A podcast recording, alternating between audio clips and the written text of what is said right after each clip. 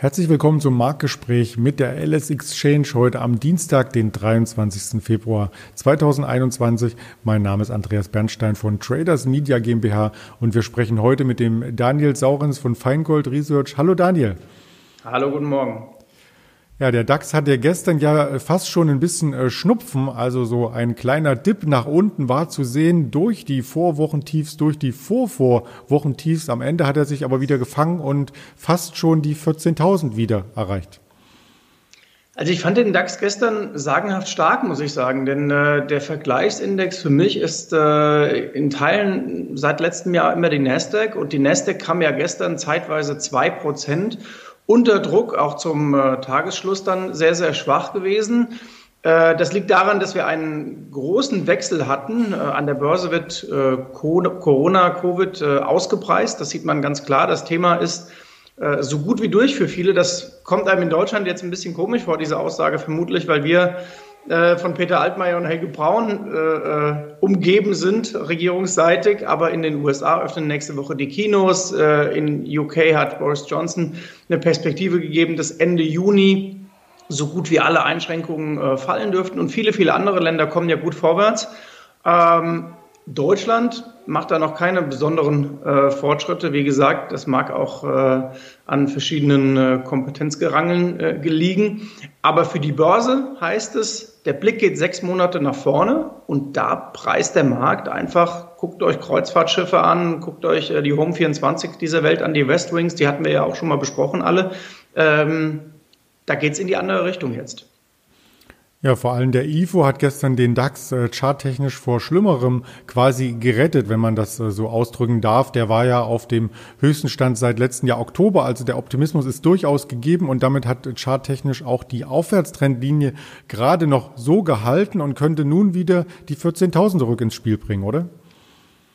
Ja, wir haben unseren Abonnenten im Grunde genommen seit vielen, vielen Tagen schon gesagt, äh, guckt, je näher man an die 13.800 kommt, dass man mal temporär eine Long-Position nimmt und je näher es an die 14.100, 14.200 geht, desto eher kann man mal auf 100 Punkte eine Short-Position nehmen. Warum? Ich war ja früher mal bei Börse Online ich hatte den lieben Kollegen Heinz Imbacher, der nannte das immer einen Sägezahnmarkt. Genau in dem sind wir im Moment äh, kurzfristig mal drin. Das sieht man auch an der Volatilität. Wenn die 20 anläuft, äh, dann ist da auch immer ein Stopp im VDAX New, geht es Richtung 25, dann wiederum Retour. Aber auch in diesen seitwärts Sägezahnmärkten kann man durchaus Geld verdienen.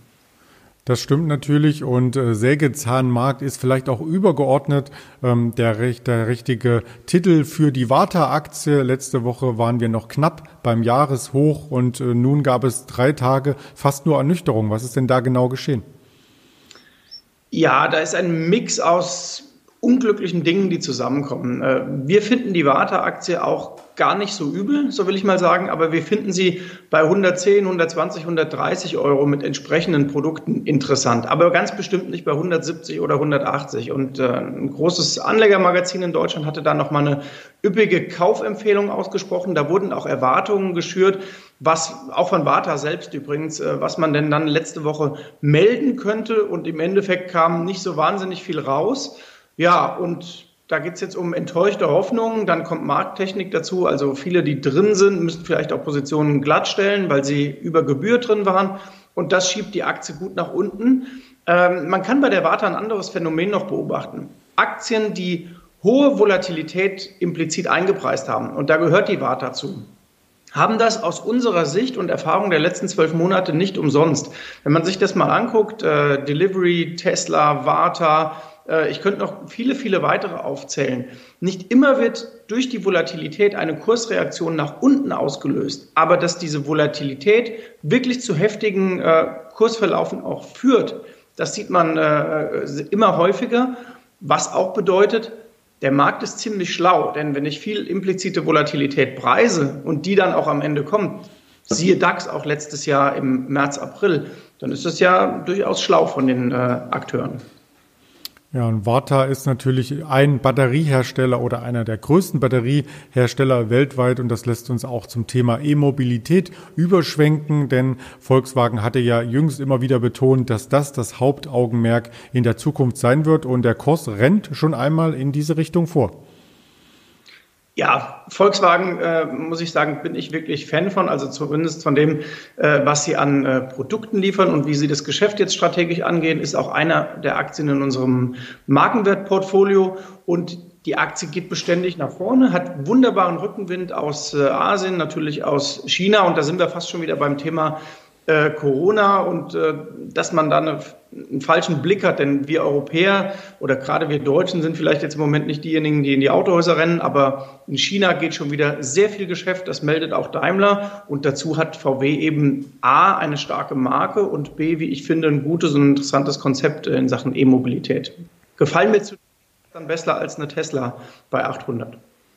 Ja, und ist auch ein Stück weit ähm, attraktiver bewertet, wenn man die Kennzahlen hier ansieht. Aber gut, Fantasie ist natürlich immer ähm, schwer zu greifen. Fantasie muss man auch haben, wenn es um das Thema Urlaub und Kreuzfahrtschiffe geht. Aber auch das könnte nach dem Lockdown anziehen und zeigt schon im Chartbild von Carnival, die du uns jetzt noch mitgebracht hast, auch erste Reaktionen.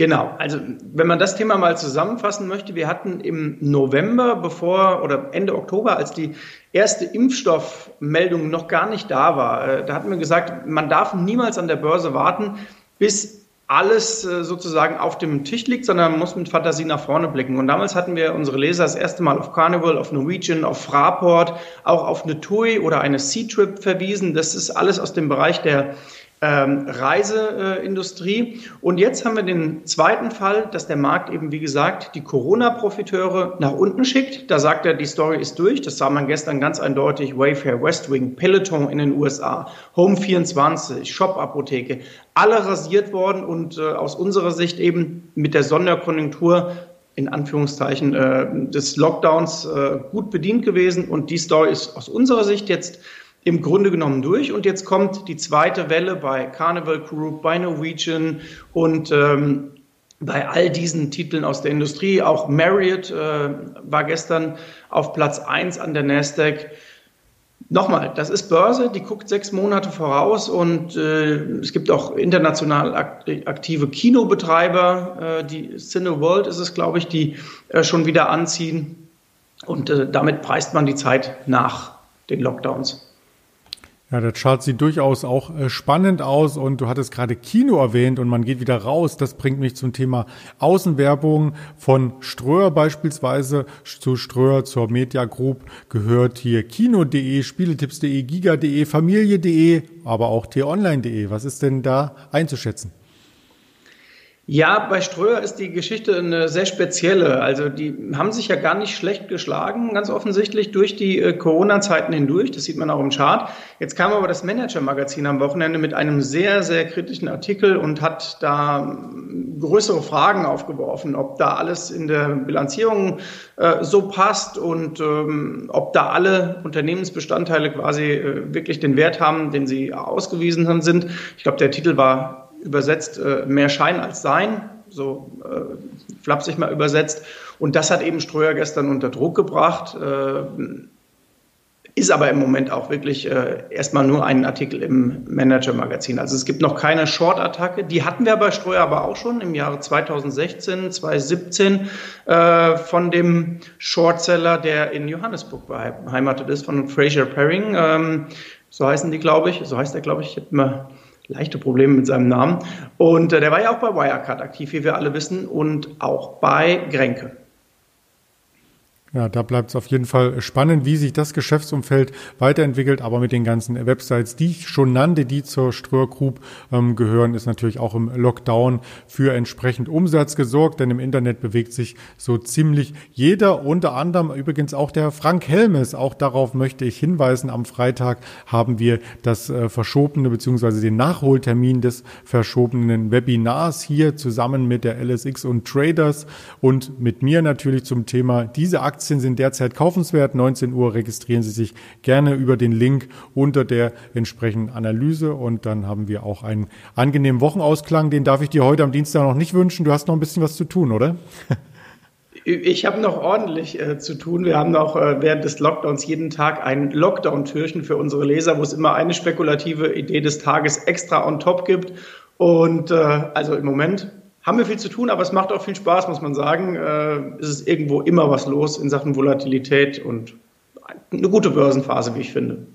Ja, das finde ich auch und deswegen freuen wir uns auch, dass Sie als äh, Zuhörer oder als Zuschauer auf den Kanälen der Alice Exchange uns die Treue halten und vielleicht, wenn Sie noch nicht äh, dort waren, diese abonnieren.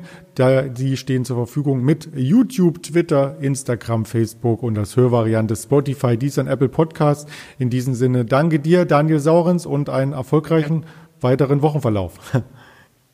Euch auch, bis dahin. Das wünsche ich auch allen Zuschauern. Wir sehen uns gerne nachmittags wieder zum Mittagsblick auf die LS Exchange. Bis dahin viel Erfolg. Ihr Andreas Bernstein von Traders Media GmbH zusammen mit der LS Exchange.